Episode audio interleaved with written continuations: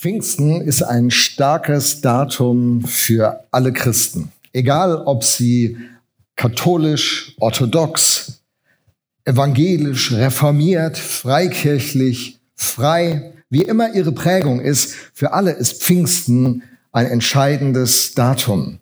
Zum einen ist es das Kommen des Heiligen Geistes in diese Welt, wobei er schon vorher wirkte, wie wir gleich sehen werden.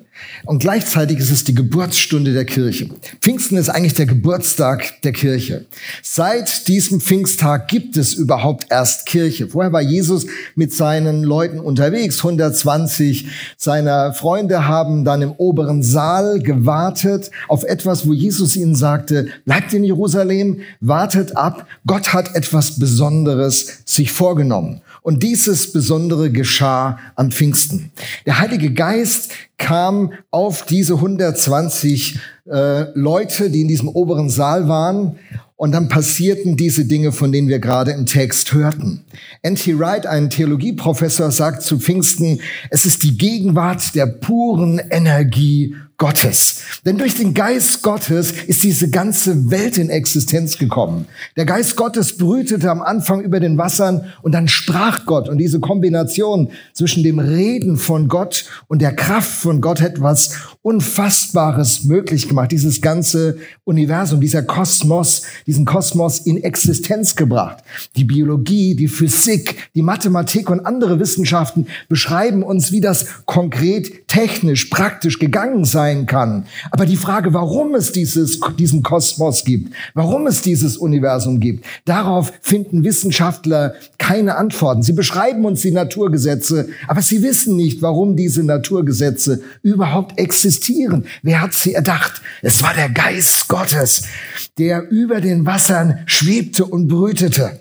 Und Pfingsten ist der Tag, wo eine enge Freundschaft zwischen Gott und Mensch entstand. Normalerweise ist Gott fern von Menschen. Man bringt Opfer. Man versucht, diese Götter günstig zu stimmen. So war das in der ganzen Geschichte der Menschheit. Diese Ahnung, dass es da einen Gott geben könnte, war hinterlegt im Herzen. Man wusste, es gibt, es gibt irgendwie einen Gott. Aber man wusste nicht, wer er war. Und dann opferte man den unterschiedlichsten Göttern, die man sich ausgedacht hatte, damit die Getreideernte funktioniert, damit Fruchtbarkeit da ist, damit diese Götter günstig gestimmt sind. Und diese Götter, die, die brauchten immer Menschen, die ihn opfern mussten. Anstatt ihre Familie mit Essen zu versorgen, brachte man dieses Essen und legte es auf einen Altar in der Hoffnung, dass diese Götter dann günstig mit Menschen umgehen würden. Aber an diesem Pfingsttag, da kommt Gott ganz, ganz persönlich durch seinen Geist zu uns. Da heißt es, dass die 120, dass sie erfüllt wurden mit dem Heiligen Geist und sie begannen in fremden Sprachen zu sprechen. Was es da genau auf sich hat, werde ich nächsten Woche im Gottesdienst äh, ausführlich darlegen. Nur heute so viel. Im Grundtext steht an dieser Stelle, dass sie, dass sie, dass sie ähm, die Jünger in ihrer eigenen Mundart reden hörten, in ihrem eigenen Dialekt. Das steht nicht nur in einer fremden Sprache, sondern im eigenen Dialekt. Und mir zeigt das, dass Gott Menschen genau da begegnet, wo sie stehen. Ihr, ihr Dialekt, ihre Muttersprache, was so vertraut und so nah ist. Und Gott spricht uns genau auf dieser Herzensebene an. Das, was uns vertraut ist. Er weiß, wie wir ihn verstehen können. Und seit Pfingsten ist Gott kein ferner Gott mehr, vor dem man Angst haben muss, den man opfern muss, wo man nicht weiß, wie er sein wird, sondern an Pfingsten wird deutlich, er kommt uns ganz nah. Er will ein enger Freund von uns sein. Eine echte, reale Beziehung ist möglich seit Pfingsten. Und Pfingsten eben der Geburtstag der Gemeinde. Das heißt, der, da war eine kleine Gruppe von Frauen und Männern. Die meisten von ihnen waren nicht mega gebildet. Sie waren äh, ein bisschen verängstigt. Sie waren verwirrt über das, was passiert war. Und diese verwirrte, verängstigte und nicht so gebildete Truppe wurde erfüllt von diesem, diesem, diesem Ereignis, dass Gott selbst durch seinen Geist in ihr Leben kommt Und dann wurden sie transformiert. Und diese kleine Gruppe hat in kürzester Zeit, so heißt es später in der Apostelgeschichte, den ganzen Erdkreis auf den Kopf gestellt. Das war eine kleine Gruppe, die hat eine Kraft bekommen, die diese ganze Welt in Bewegung brachte. Und auch unsere ganze Kulturgeschichte ist nicht zu verstehen ohne die Kraft und die Botschaft des Evangeliums von Jesus Christus. Bis in unsere Zeit sind diese Einflüsse zu beobachten und weltweit gibt es, gibt es hunderte von Millionen, die auch 2000 Jahre später mit diesem Gott Verbindung haben durch Jesus Christus und die erfüllt mit seinem Geist in Kraft und in Stärke und in Autorität wunderbare Dinge tun. Und es begann an diesem Tag, dem Geburtstag der Kirche. Kirche. Pfingsten. Pfingsten, der Geburtstag der Kirche. Was genau war da an Pfingsten? Ich sagte schon, 120 in einer, einem oberen Saal, in so einem ähm, größeren Raum, offensichtlich am 50. Tag nach dem Passafest. Pfingsten der 50. Passafest. Sie waren, sie waren äh, herausgeführt worden, die Israeliten aus der Gefangenschaft in Ägypten. Und sie haben das jedes Jahr gefeiert. Dieses Passalam, das geopfert war und mit dem Gott ein Zeichen den Israeliten gab. Und so war dieser 50. Tag da und er wurde zum Wendepunkt. Das Interessante am Pfingsten ist nicht das, was die Menschen machen. Das Interessante am Pfingsten ist das, was Gott macht. Und das ist auch für uns als Viva-Kirche so entscheidend, dass wir diesen Gedanken aufnehmen. Das Entscheidende ist nicht das, was wir tun können, sondern das Entscheidende auch hier in der Viva und durch die Viva ist das, was Gott tun kann. Und Pfingsten macht uns ganz viel Mut. Gott kann ganz, ganz viel tun. Amen. Gott kann ganz, ganz viel tun. Ja. Er ändert alles. Er ändert die Perspektive dieser verängstigten, verwirrten und nicht so gebildeten Leute und er öffnet etwas Entscheidendes. Aber interessant, er bildet ja Gemeinde an diesem Tag. Wir sagen, der Geburtstag der Kirche. Sie kommen zusammen und da heißt es nicht, und sie trafen sich 120 im oberen Saal und Esra in der langen Gasse, weil er hatte keinen Bock, in den Gottesdienst zu kommen. Steht da nicht. Es steht nicht, dass der, dass Gott an dieser Stelle handelt und alle, die irgendwie eine andere Ansicht hatten, die irgendwo waren, die hat Gott dann irgendwie mit einbezogen, sondern das war der Ort. Die 120 waren beieinander. Und wo Gott wirkt, bringt er Menschen zusammen. Wir leben in einer Welt, wo immer mehr Spaltung ist, wo Menschen sich sehr feindlich gegenüberstehen, wo die Territorien anderer eingenommen werden wollen, wo Gewalt und Hass und Trennung bis in Familien hinein Menschen prägt und du kannst so viel Geld verdienen, wie du magst. Wenn du in deiner Familie, wenn der Haussegen schief hängt in deiner Familie, da hilft dir alles Geld nicht, aller Erfolg nicht. Der Mensch ist dazu geschaffen, mit anderen zusammen zu sein. Wir gehören zusammen. Und am Pfingsten ist dieses Ereignis, wo Gott die Menschen zusammenbringt, wo eine Einheit entsteht. Das letzte Gebet, das Jesus übrigens betet, steht in Johannes 17. Und das letzte und wichtigste Anliegen, was er in diesem Gebet bewegt, ist, lass sie alle eins sein, wie du, Vater, in mir und ich in dir eins sind, damit die Welt glaubt. Und so macht er das an diesem Pfingsttag. Er bringt sie zusammen, unterschiedlichste Sprachen. Die erste Gemeinde ist sofort international. Da kommen 3000 Leute zum Glauben und und unsere Leser haben das ja gerade deutlich gemacht und Heike hat es ja dann im Speziellen gelesen, wie viel unterschiedliche Herkünfte da waren. Und die erste Gemeinde war bereits international. Und nationalistisches Christentum zu denken, wir Amerikaner, wir Deutschen, wir Russen, wir, weiß ich wie meine Nation ist, wir sind die Richtigen. Völlig falsch. Völlig falsch. Die Gemeinde von Jesus Christus kommt aus unterschiedlichsten Nationen. Die Idee der Nation kommt durchaus von Gott. Viele Stämme, viele Völker, viele Familien. Wir geben nicht unsere Identität auf, sondern wir kommen zusammen in Jesus Christus, erfüllt durch seinen Geist und arbeiten zusammen und wertschätzen und die unterschiedlichen Kulturen bringen ihre Stärken ein und wir genießen leckeres Essen aus. Ja, jetzt überleg mal, was isst du gerne, ne? Und das war die Idee. Hey, und die erste Gemeinde, die erste Gemeinde, ich weiß nicht, ob euch das aufgefallen ist. Wie viele Mitglieder hat die denn gehabt? Nach dem ersten Tag hatte die schon 3000 Mitglieder. Zu Deutsch eine Megachurch. Oh, mir wird die Gemeinde zu groß. Ich kenne nicht mehr alle. Was haben die gesagt?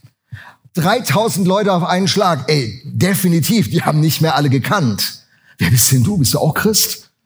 Du riechst so anders, du redest so anders, du kleidest dich so anders. International. Sie kamen zusammen. Megachurch.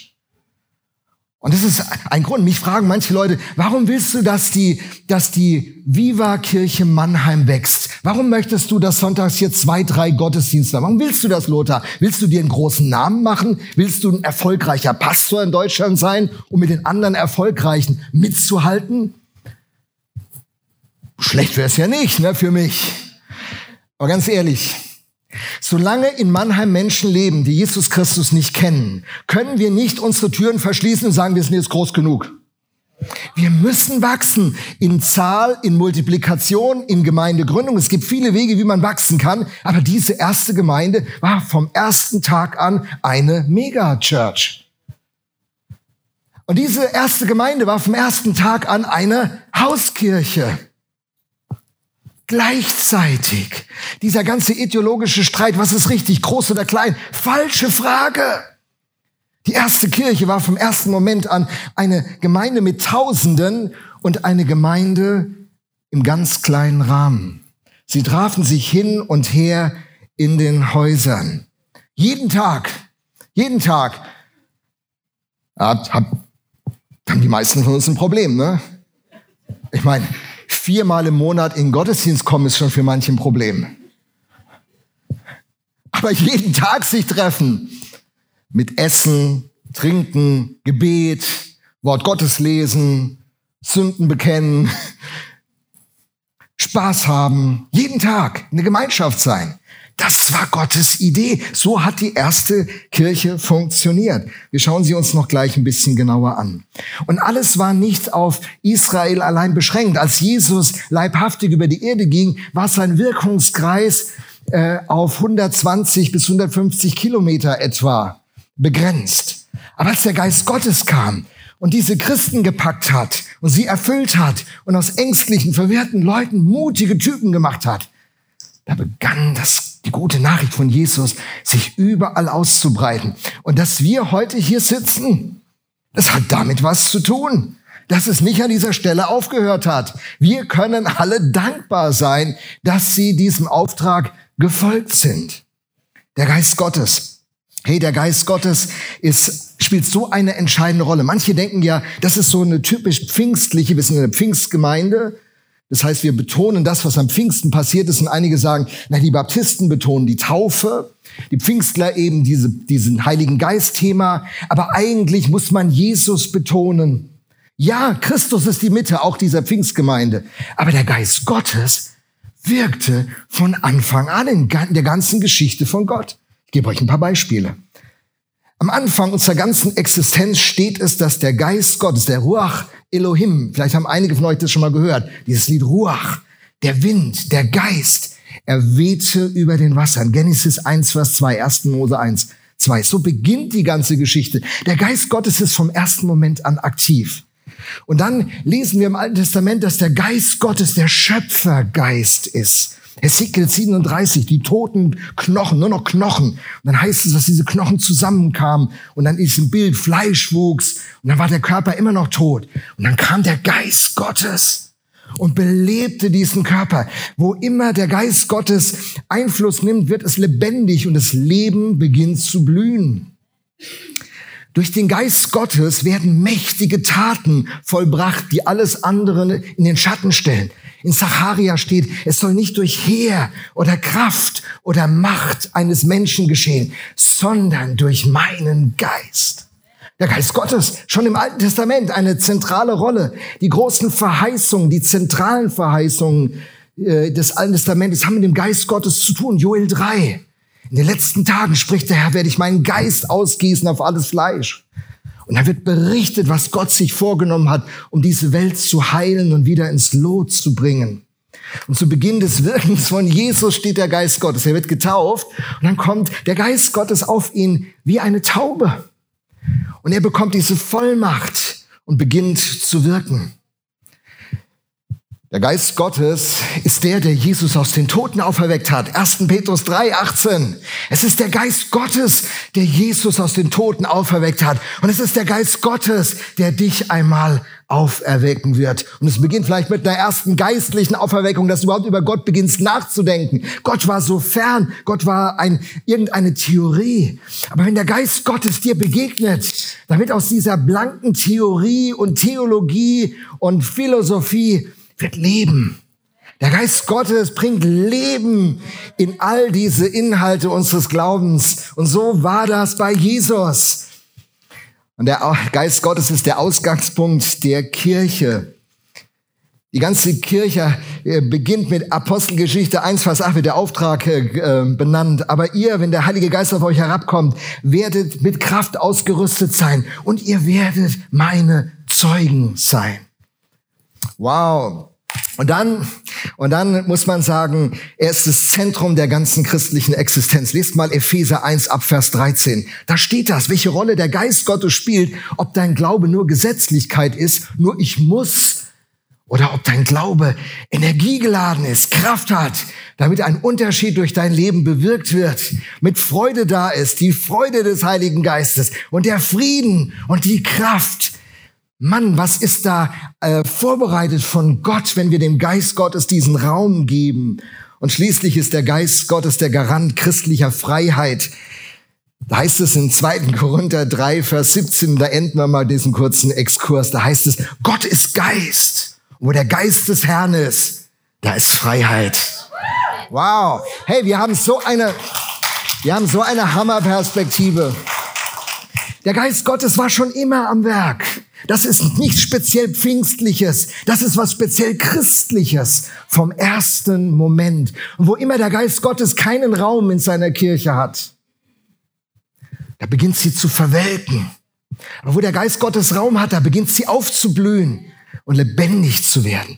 Und es ist so wichtig, Viva, deswegen haben wir uns den Namen gegeben. Wir wollen lebendig sein. Und wir wollen nicht nur nach den, äh, nach den, äh, den Worten der Offenbarung nur den Namen tragen, lebendig zu sein, aber in Wahrheit tot. Du trägst den Namen, dass du lebendig bist, aber du bist tot.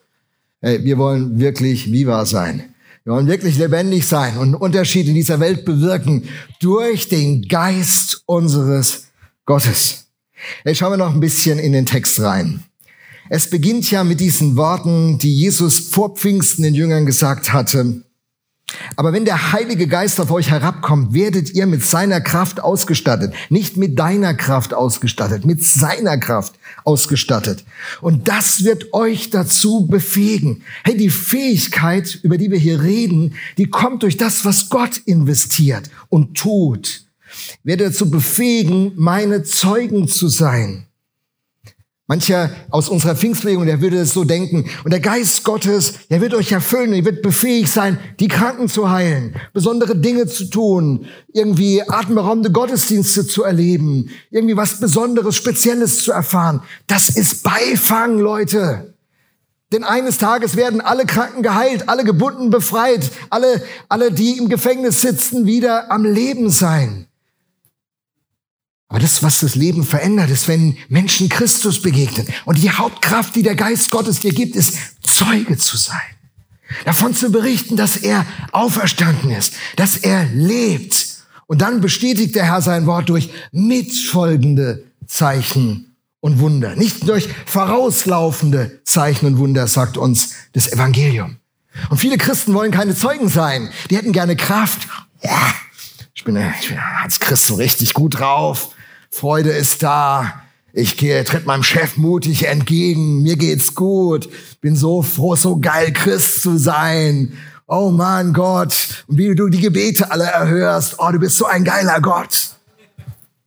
Darum geht's nicht, Leute. Es geht darum, dass der Geist Gottes sich erfüllt und dich in seine Mission mit hineinnimmt.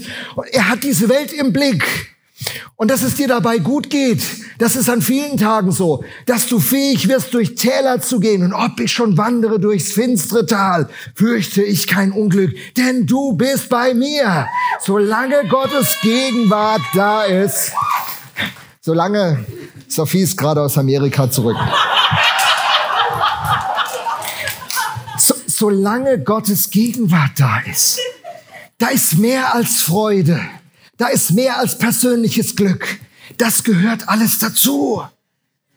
Und wenn wir ihn sehen, werden wir sein, wie er ist. Und ewiges Glück wartet uns auf uns in der Begegnung mit Jesus. Und jetzt, die ihr eine Zeit lang leidet, ihr kommt da durch.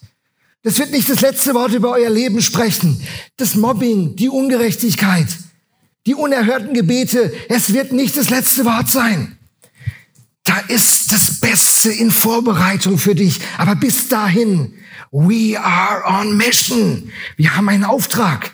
Wir sind gesetzt, wir empfangen Kraft, um Zeuge zu sein. In Jerusalem und ganz Judäa und Samaria und Mannheim und überall sonst auf der Welt. Selbst in den entferntesten Gegenden der Erde im Odenwald. und genau das passiert.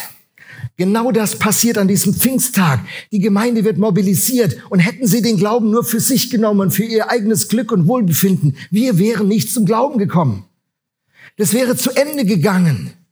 Sie hätten anstatt das Saatgut wieder auszubringen im Boden, hätten sie ihre Brote gebacken und alles verspeist und eines Tages wäre nichts mehr da gewesen.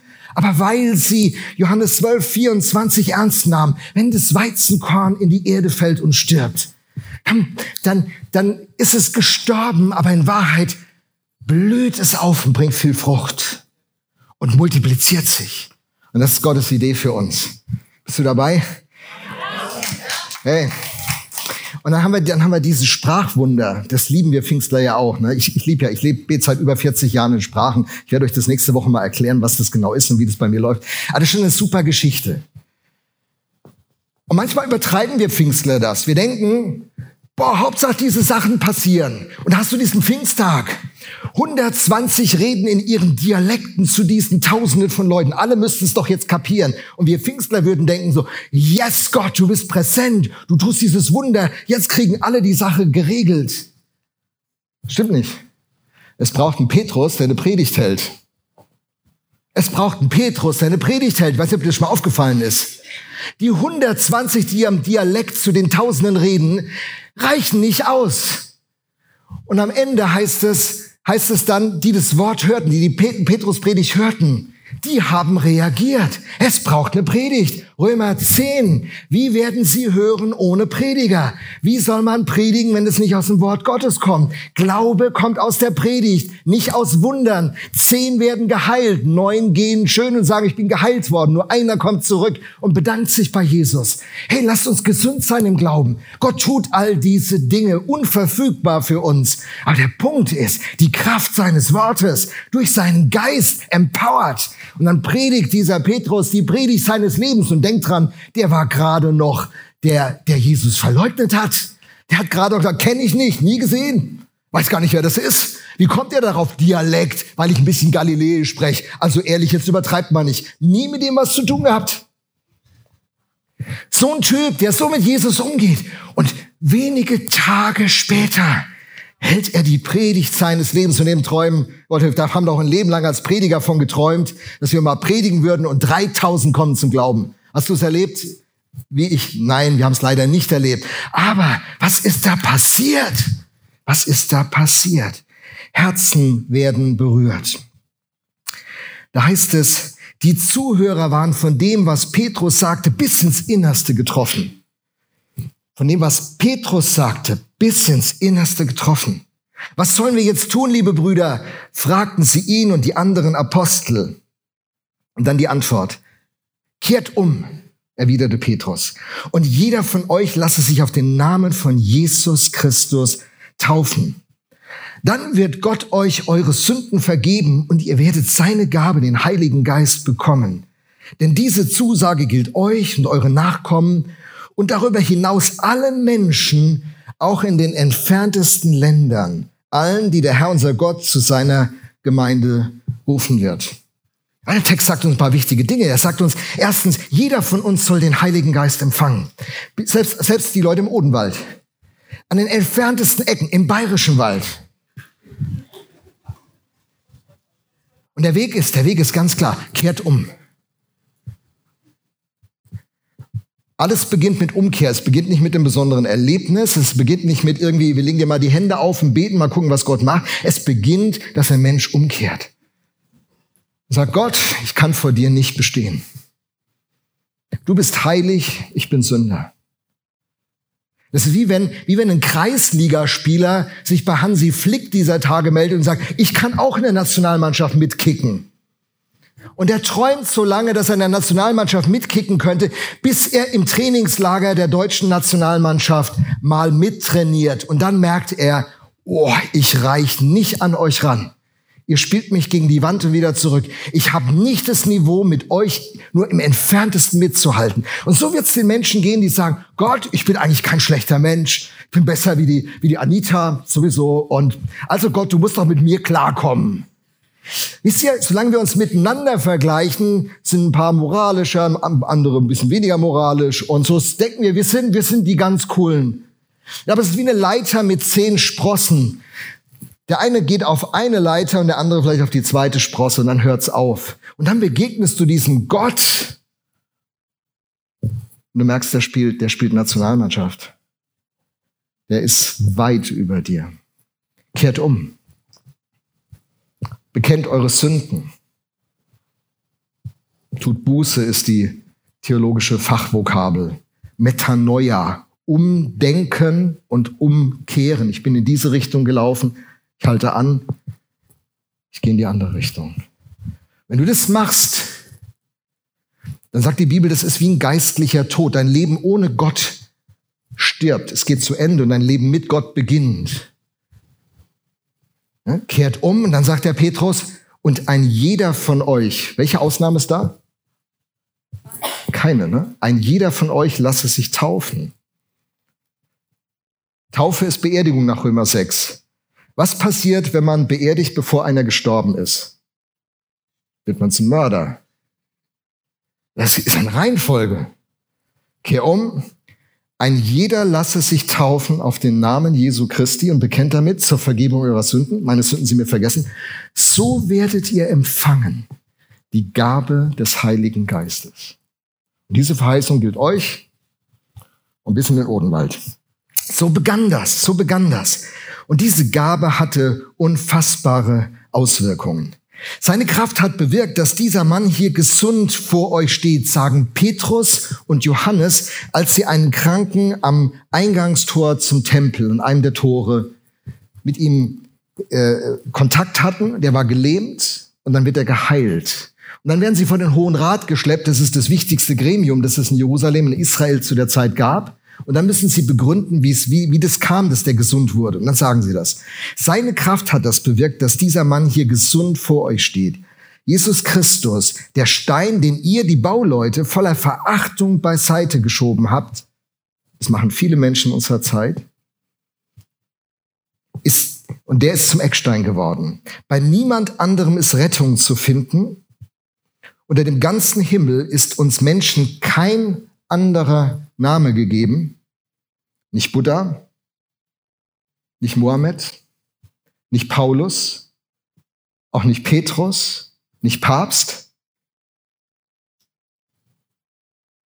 Unter dem ganzen Himmel ist uns Menschen kein anderer Name gegeben, durch den wir gerettet werden können. Die Unerschrockenheit, mit der Petrus und Johannes sich verteidigten, machte großen Eindruck auf die Mitglieder des Hohen Rates, zumal es sich bei den beiden offensichtlich um einfache Leute ohne besondere Ausbildung in der Heiligen Schrift handelte.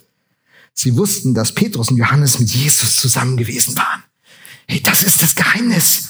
Wenn du mit Jesus bist, wenn ich mit Jesus bin, das ist unser Geheimnis. Da kommt auf einmal dieser Mut her und dieser Fokus und diese Ausrichtung. Und wir können als andere in dieser Welt leben. Und, und wo Christen so auftreten, da werden Menschen gesund, Geist, Seele und Leib. Da werden Menschen wieder hoffnungsvoll. Da bekommen Menschen Perspektive. Wir, die Kirche von Jesus Christus, haben die Bestimmung, Leben in diese Gesellschaft zu bringen. Wir sind nicht abgewandt von dieser Welt. Böse Welt. Wir müssen irgendwie gucken, wie wir noch eben durchkommen und dann ab in den Himmel.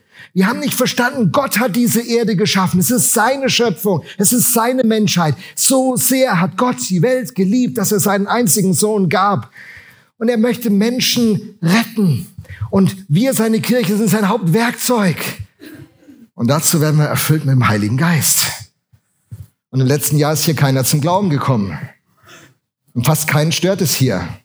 Mich stört es, dass es keinen stört. Ich finde das nicht in Ordnung. Ich finde es nicht in Ordnung, dass es kaum eine Gebetsinitiative gibt. Ich finde es nicht in Ordnung, dass kaum darüber geredet wird und dass Leute, die so viele Jahre Christen sind, sich irgendwie nur darum kümmern, wie sie ihren nächsten Urlaub gestalten. Leute, das muss anders werden. Und wie wird das anders? Weil ich das jetzt so streng gesagt habe? Es wird anders, wenn der Geist Gottes dein Herz packt, denn die Veränderung geschieht von innen nach außen. Und alles andere wäre wieder Druck machen. Hey, streng dich an. Und das wird nicht klappen. Und wenn wir es uns tausendmal vornehmen und wenn es dann klappen würde ohne Gott und ohne seine Kraft, dann würden wir nur stolz werden, sagen, ich habe es geschafft. Joshetta, nimm dir mal ein Beispiel an mir. So wie ich's mache, so musst du es machen. Und es würde uns nur arrogant und hochmütig machen. Wir wären die arroganteste Gemeinde in dieser Stadt, wenn hier die Dinge passieren würden. Aber wenn wir auf unseren Knien sind und sagen, Gott, wir können es nicht. Wir brauchen dich. Wir brauchen deine Gegenwart. Wir wollen mit dir sein. Du musst in uns bewirken, was dir gefällt. Hebräerbrief. Dann. Und dafür habe ich Glauben. Ja. Das wird. Hey Leute, das wird. Das wird. Und aus diesen verängstigten Leute werden mutige Leute. Die, der Hohe Rat schüchtert sie ein, aber sie, sie lassen sich nicht einschüchtern. Sie lassen sich nicht einschüchtern. Und dann hat es eine massive Auswirkung in ihrem Leben. Und ich glaube, das ist einer der Gründe, warum die christliche Kirche auch in unseren Breiten nicht so lebendig ist, wie sie sein sollte. Ich glaube, dass uns einfach der Preis zu hoch ist. Schauen wir noch mal in den Preis. Der Heilige Geist hat die Leute erfüllt, eine neue Gemeinschaft entsteht und dann kriegen wir den Einblick, wie sieht Gemeindeleben aus. Apostelgeschichte 2 ab Vers 42. Was das Leben der Christen prägte, war die Lehre, in der die Apostel sie unterwiesen. Ihr Zusammenhalt, ihr Zusammenhalt, wie war? Habt ihr das gehört? Ihr Zusammenhalt in gegenseitiger Liebe und Hilfsbereitschaft. Das Mahl des Herrn und das Gebet. Alle, die an Jesus glaubten, hielten fest zusammen und teilten alles miteinander, was sie besaßen. Sie verkauften sogar Grundstücke und sonstigen Besitz und verteilten den Erlös entsprechend den jeweiligen Bedürfnissen an alle, die in Not waren. Einmütig und mit großer Treue kamen sie Tag für Tag im Tempel zusammen, Megachurch. Außerdem trafen sie sich täglich in ihren Häusern, Hauskirche, um miteinander zu essen und das Mahl des Herrn zu feiern, Abendmahl, Viva Forum, dritter Mittwoch im Monat. Und ihre Zusammenkünfte waren von überschwänglicher Freude. Es hat richtig Spaß gemacht. Richtig Spaß gemacht. Von überschwänglicher Freude und aufrichtiger Herzlichkeit geprägt. Dieses ganze Leben wurde auf den Kopf gestellt. Bin 1979 zum Glauben gekommen, am 24.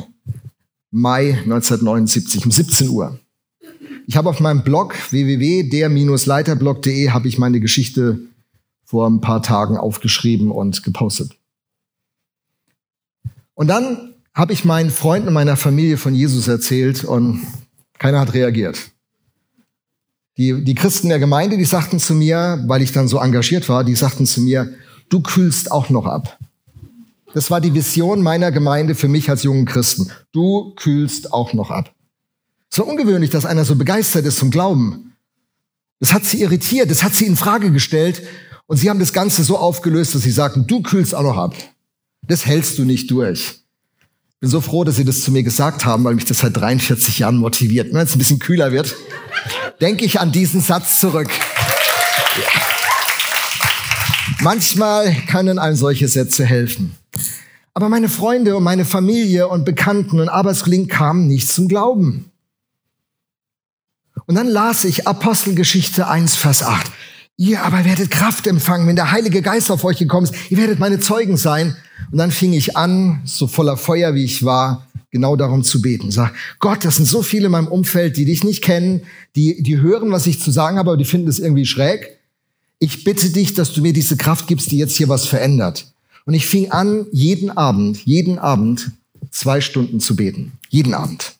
Meine Eltern dachten schon, die waren keine Christen zu dem Zeitpunkt, die dachten so, ah, der dreht durch. Der kriegt einen religiösen Wahn. Und, äh, und ich habe dann gebetet und gebetet jeden Abend. Habe so eine Kassette gehabt, damals Kassetten, die Alten unter uns erinnern sich noch, Kassetten. Ja. Mit, äh, mit so ein paar Liedern, christlichen Liedern. Die habe ich jeden Abend die gleichen Lieder mitgesungen mit dieser Kassette. Und dann habe ich gebetet Gott, gib mir diesen Heiligen Geist. Erfüll mich mit deinem Heiligen Geist. Was immer das heißt. Später habe ich verstanden, als ich Christ wurde, habe ich den Heiligen Geist natürlich bekommen. 1. Korinther 12 heißt es, keiner kann sagen, Jesus ist Herr ohne den Heiligen Geist. Natürlich hatte ich den Heiligen Geist. Die Frage war vielmehr, hat der Heilige Geist mich?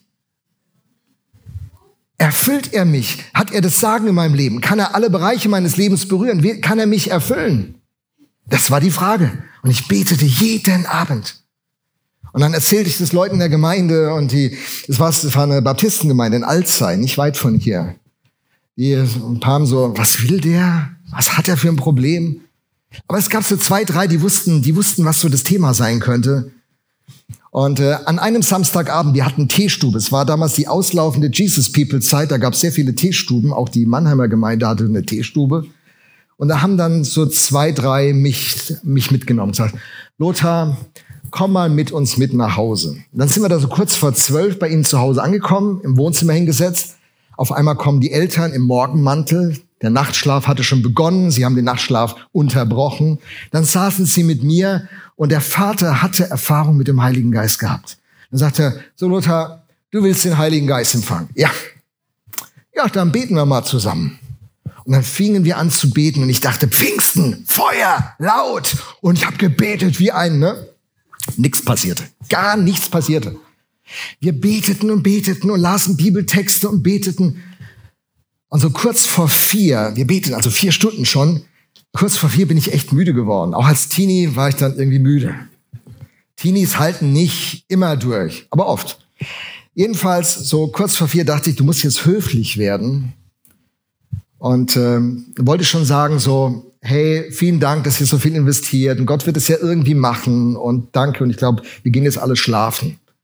Und als ich dann so still wurde und den Weg suchte, wie ich meinen netten Gastgebern einfach höflich begegne, ich guckte auf die Uhr, es war fünf nach vier. Ich habe irgendwie so einen Uhrtick. Als ich mich bekehrt habe, genau 17 Uhr. Und dann da fünf nach vier, mitten in der Nacht. Und als ich ganz ruhig werde, erfüllt mich auf einmal der Geist Gottes, wie ich das nie vorher erlebt habe.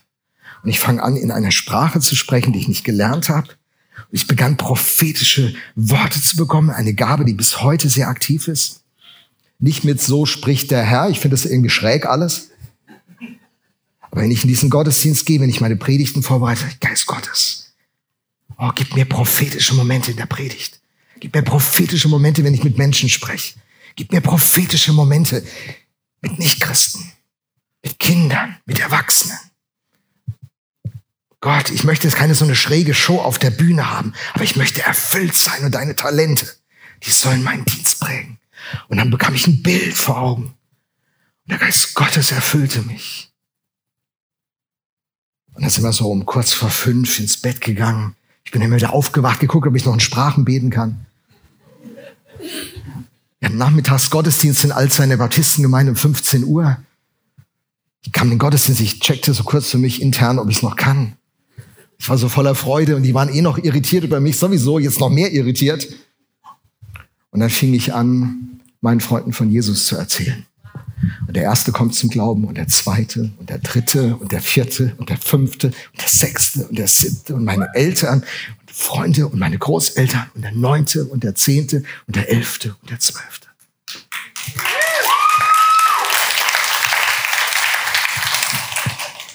Und das ist die Idee dass Gott uns erfüllen will mit seinem Geist, damit Menschen Jesus kennenlernen und ihre Ewigkeit geändert wird.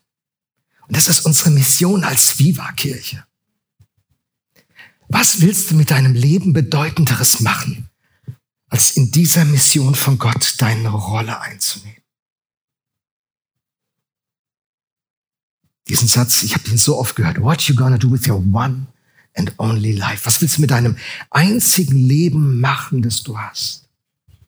Ans Nordkap fahren? Und das soll es gewesen sein?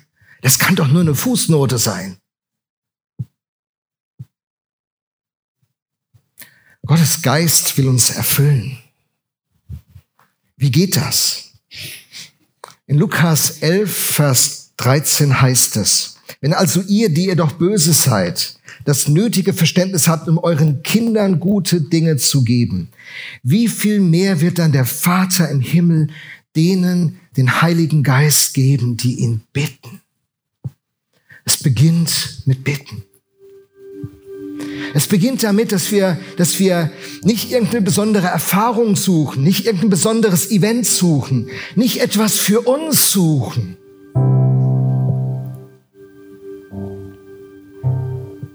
dass wir sagen, hey, ich will Botschafter in deiner Stadt sein. Ich will das Gute, das du für diese Menschheit vorbereitet hast. Ich will einer der Austeiler sein. Ich will einer der Diener sein. Als Jesus die 5000 mit den fünf Broten und zwei Fischen plus Frauen und Männer, das waren circa 20.000 Leute, sagen Historiker, als er die satt gemacht hat. Das sind die Leute nach dieser tollen Konferenz alle nach Hause gegangen.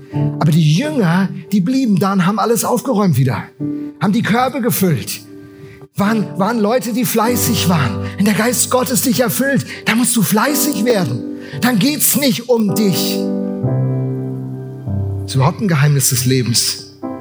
Du wirst so sehr beschenkt, wenn du anfängst, dich anderen zuzuwenden. Wer gibt, der bekommt. Gib und du hast. Und jeder, der ein Kind geboren hat oder wir Männer, die wir dabei waren, ich werde nie den Tag vergessen, als ich meinen Arno auf den Arm nehme blutverschmiert, nicht so toll riechend, noch viel Potenzial, sich zu entfalten, war noch ganz verknittert, der Typ. Und dann gucke ich den an und denke, für dich würde ich alles machen. Geben ist das Geheimnis des Lebens. Wenn du Gott bittest, dass er dich erfüllen soll mit seinem Geist, dich neu erfüllen und wieder erfüllen, dann wird er dich in seinen Dienst stellen. Dann wird er dir Gaben geben, Talente, die du nicht hattest, damit du Dinge tust, die du noch nicht getan hast. Und dann wird dieses Wort von Jesus konkret werden, wo Jesus sagt, wer mir nachfolgen will, der verleugne sich selbst, nehme sein Kreuz auf sich und folge mir nach. Denn wer sein Leben retten will, der wird es verlieren. Wer aber sein Leben verliert um meinetwillen, der wird es gewinnen. Das ist die Vision, die Jesus für uns hat.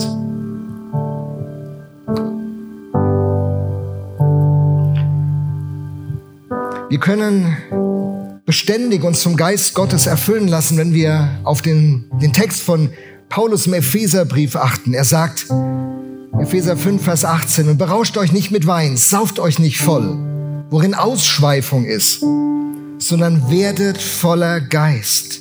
In dem werdet voller Geist. Und dann was kann man machen? Indem ihr zueinander Psalmen und Lobliedern und geistlichen Liedern redet und dem Herrn mit eurem Herzen singt und spielt. Wenn es miteinander einfach einen Song singen, der den Segen von Gott, Segen heißt Gott redet gut, Segnen heißt gut reden, der den Segen von Gott beschreibt. Und es könnte ein Moment sein, wo Gott mit seinem Heiligen Geist dich neu berührt, dich erstmals berührt, dich erfüllt, wieder erfüllt, neu erfüllt.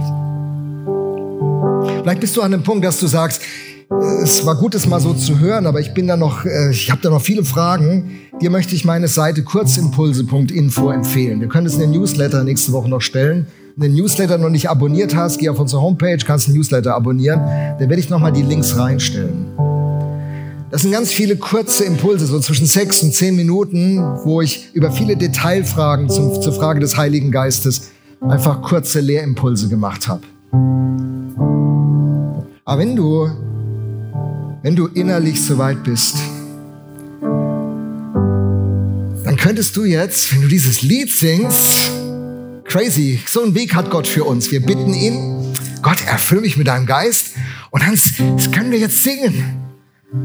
Und während wir singen, wenn unser Herz dabei ist, hat Gott versprochen, dass wir erfüllt werden mit seiner Gegenwart, mit seinem Geist. Und ich weiß nicht, was dann passiert. Ich übernehme auch keine Verantwortung.